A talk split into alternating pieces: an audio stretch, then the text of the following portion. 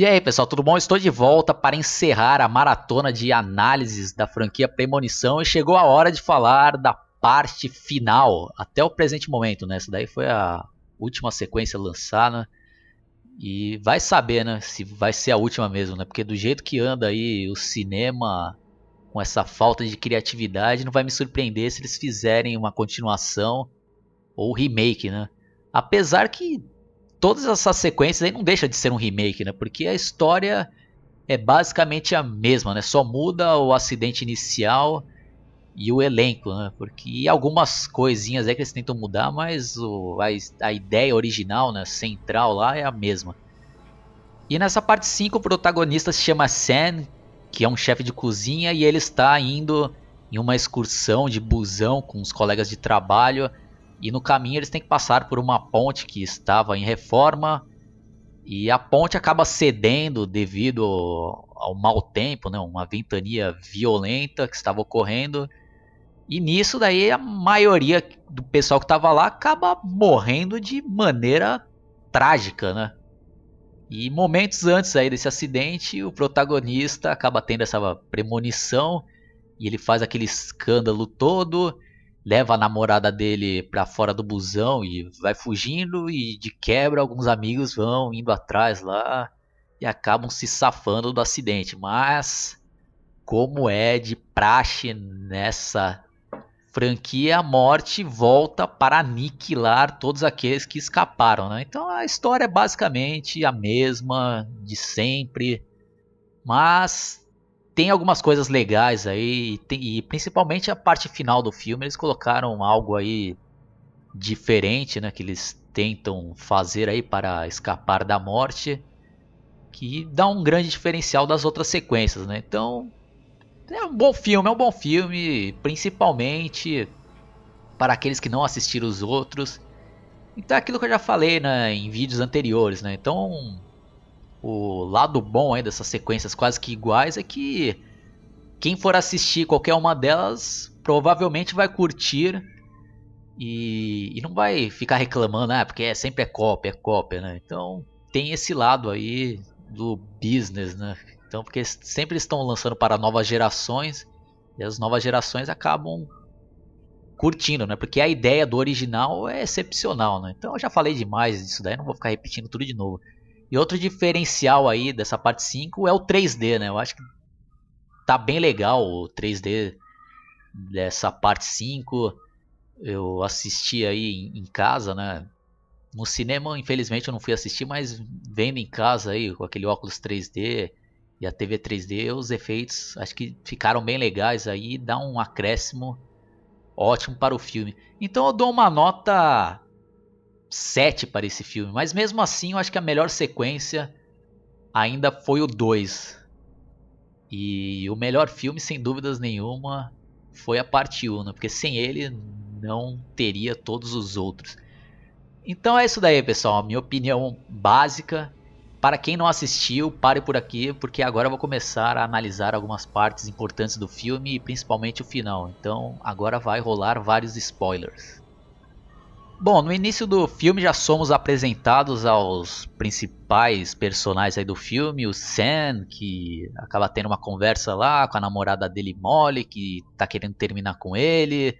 Aí tem também o Pete, que é quase que um sósia do Tom Cruise, e ele é tipo um supervisor lá, e ele tem um caso com uma mina lá que é estagiária, e também ao decorrer do filme a gente descobre que ela é uma atleta lá de, de ginástica olímpica. E temos também uma gostosa lá que, que vem com o namorado lá parecendo cara da pesada. E ela fica tendo birrinha com, com essa namorada do Pete lá, é, eu sou gostosa mesmo e tal. E faz parte lá desse tipo de filme. Também temos um supervisor lá, numa parte lá interna lá da empresa lá, que é um cara lá que é mais novo que os outros e tem um cara mais velho lá da empresa que fica pegando no pé dele, aí já mostra aí a rivalidade desses dois caras aí. Bom, aí encurtando um pouco a história, eles pegam o busão e vão indo lá e tem todo aquele acidente, não vou ficar narrando aqui, mas as cenas são bem legais. E se eu não me engano aí é, uma, é a sequência mais longa de toda a série que rola aí no início, né? E o 3D também faz a diferença. Eu não sei se você for assistir sem ser o 3D, né? Os efeitos vão ficar tão legais. Ou se vai ficar bem fake, né? Igual a parte 4. E como eu comentei no meu vídeo anterior. E é isso daí, aí ele tem a premonição, aí como de costume, vai, tira o pessoal, aí e sempre segue a mesma sequência né, dos outros filmes. Aí já temos depois a cena deles dando depoimento para alguma agente lá da polícia. E a princípio eles ficam achando que o cara que teve a premonição pode ser um terrorista. Aí depois temos outra cena igual aos outros filmes, do pessoal lá no, no, funeral, prestando as homenagens para aqueles que morreram, e o pessoal olhando meio torto para o cara que teve a premonição. E temos a volta aqui do ator Tony Todd, tinha participado de alguns filmes anteriores, e ele aqui de novo dá um recado pro pessoal lá, né, que a morte não gosta de ser enganada e é melhor eles tomarem cuidado. Né? E, e, nesse filme aqui foi a que ele teve mais participações, né? Então ele aparece em outras cenas do filme aí, dando outras dicas aí que eu também vou comentar mais para frente. Aí depois começa a ter, né, as primeiras mortes, tem uma morte bem legal, que é aquela da da mina lá que faz ginástica olímpica e mais uma vez seguem o padrão lá de enganar o pessoal que está assistindo, né? Que a gente não sabe como que a pessoa vai morrer. Uma hora ela escapa de tomar um choque, outra, outra vez escapa de pisar lá no, no parafuso. E no final lá acaba tendo um, um acidente feíssimo lá, né? Ela acaba caindo lá de uma maneira totalmente esquisita lá e se arrebenta toda no chão lá, né? Então, essa daí foi uma cena bem legal né? Pra quem gosta desse estilo aí, né? De filmes. Aí depois também temos a morte daquele. Daquele cara lá que é o nerd lá que pensa que é um garanhão, né? Que pensa que pega qualquer mulher. Aí tem o momento um pouco mais descontraído do filme, né? Que ele tenta dar em cima da recepcionista lá, que é uma japonesa lá muito bonita. E a japonesa ainda tira uma na cara do cara, né? Põe o cara lá dentro para deitar lá e chama uma coroa lá, né? Para dar um monte de massagem pesada no cara lá, né? E faz a compultura. Aí mais uma vez a gente não sabe como o cara vai morrer, aí cai lá, se espeta todo, tá, tá, tá, tá. Não vou ficar repetindo aqui os mínimos detalhes. Aí outra morte legal é daquela gostosa lá que vai fazer uma operação na vista e o oftalmologista sai lá da sala por algum tempo e a morte mais uma vez mexe seus pauzinhos lá para tudo dar errado e a, e a máquina lá se descontrolar e queimando ela toda lá, né? Com laser lá, né? Da operação e vai rasgando ela toda e de final ela ainda acaba tropeçando em tudo lá e cai pela janela. E o olho cai para fora e o, caminhão ainda passa por cima do olho, né? Então é bem criativa essa morte aí. E é isso daí, né? E depois, durante o filme também, o, o Tony Toad lá, que é um personagem também bem misterioso dessa, dessa, dessa série aí. Eu vou aproveitar já para falar um pouco sobre ele e dar minha opinião, né? Eu dar a entender aí que ele pode ser tipo uma encarnação humana da morte, né? Pode ser que seja, né? Então, e a morte mesmo pode estar até pregando peças com, com todo esse pessoal, dando dicas, né? Que os caras têm esperança de enganar a morte, mas ao decorrer de toda a saga a gente vê que não adianta nada, né? Todas aquelas dicas que ele dá lá, né? De pular, de salvar a pessoa, a morte vai pular, mas no final a morte volta e mata o cara também. E nessa parte 5 ele dá uma dica lá que. Falando que se a pessoa tirar a vida de uma outra pessoa lá, a outra pessoa acaba pegando o lugar dela que seria lá, né? Então, em outras palavras, é, resumidamente, se, uma, se um desses sobreviventes matar uma outra pessoa, ele se livra, né, da morte, né? Mas, mais uma vez, isso não adianta porcaria nenhuma, né? E outra coisa legal que eles tentaram colocar aí para dar um diferencial nesse filme é que nos momentos finais aí acaba criando um momento de tensão que aquele Tom Cruise cover lá acaba colocando na cabeça que tem que matar a, a Molly, né, que é a namorada do Sam, que segundo o Sam lá na premonição dele, ela foi a única que sobreviveu, né? Então ele queria matar ela pra pra ela pegar o lugar dele lá, né, de morrer, né? Então tem todo aquele embate lá. Aí fica legal essa parte do filme, né? Que dá uma diferenciada. Né? Então até parece um filme de psicopata, né? Tem todo aquele momento de luta lá, né? Dos dois tentando escapar do, do amigo que virou maluco lá e tá tentando matar eles. E, e nesse meio tempo também entra lá aquele o agente lá da polícia e acaba sendo baleado, né? Pelo Pete lá. E, ele, e com isso ele pensa que escapou lá, né? Então aí no final, resumindo aqui, o esse Pete acaba morrendo também, né? Porque o Sam vai lá e enfia aquele espeto de, de colocar frango lá no cara lá, né? E esse efeito 3D nessa hora é bem legal. E com isso Sam pensou que escapou, né? Da morte, lá, já que ele matou o, o amigo dele, então ele teoricamente estava salvo, né? mas não é o que acontece, né? Então aí chega a surpresa legal mesmo, a ideia, porra, que eu achei genial aí é que ele acabou pegando o mesmo voo, né?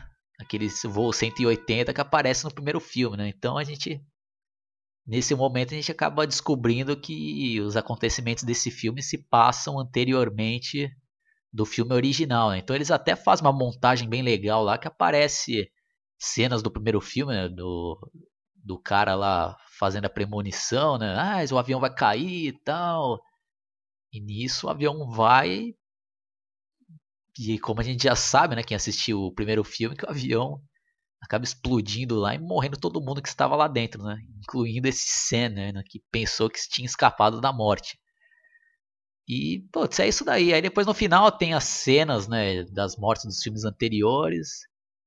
Mas eu acho que poderiam ter colocado uma música mais séria, né? Mais de suspense, de terror nessa parte que vai aparecendo as cenas das mortes, né? Então, porque toca lá uma música lá mó alegre e tal, então parece que é legal a morte lá, né? Então, eu acho que, na minha opinião, né? Eu acho que ficaria mais legal se eles colocassem uma música que tivesse mais a ver com, com desgraça, né? Com mortes e tal. Não uma música mó alegre lá de rock lá, né?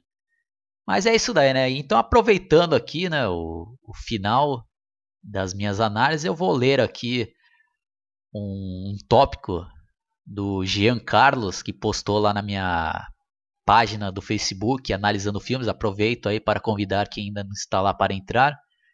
E ele fez uma pergunta aqui, né? Ó. Nessa maratona de análise, vocês acham que a saga Premonição dev devia continuar? lançaram Premonição 6 ou para vocês já tá bom no 5, né? E eu achei uma pergunta bem legal, né? Então vou ler aqui algumas respostas. É, Vini Melo disse aqui o seguinte, escreveu aqui, né? Na minha opinião, eles deveriam fazer pelo menos mais um filme em que o protagonista escape da lista da morte e termine vivo. A Lili Soares, acho que tá bom, risos. Ulisses Teves, na minha opinião, não deveria ter mais continuações. O 5 já tá bom. E também o risco de fazer um filme ruim comparado aos outros é muito grande. Então agora vou dar a minha opinião, né? Eu acho que como fã, né? Como fã aí da franquia, eu acho que está bom, né? Acho que encerrou aí de uma maneira bem legal. Já está bem enjoativo, né? Principalmente, não sei se alguém aí já já fez, né? isso que eu acabei de fazer, de assistir os cinco filmes seguidos aí.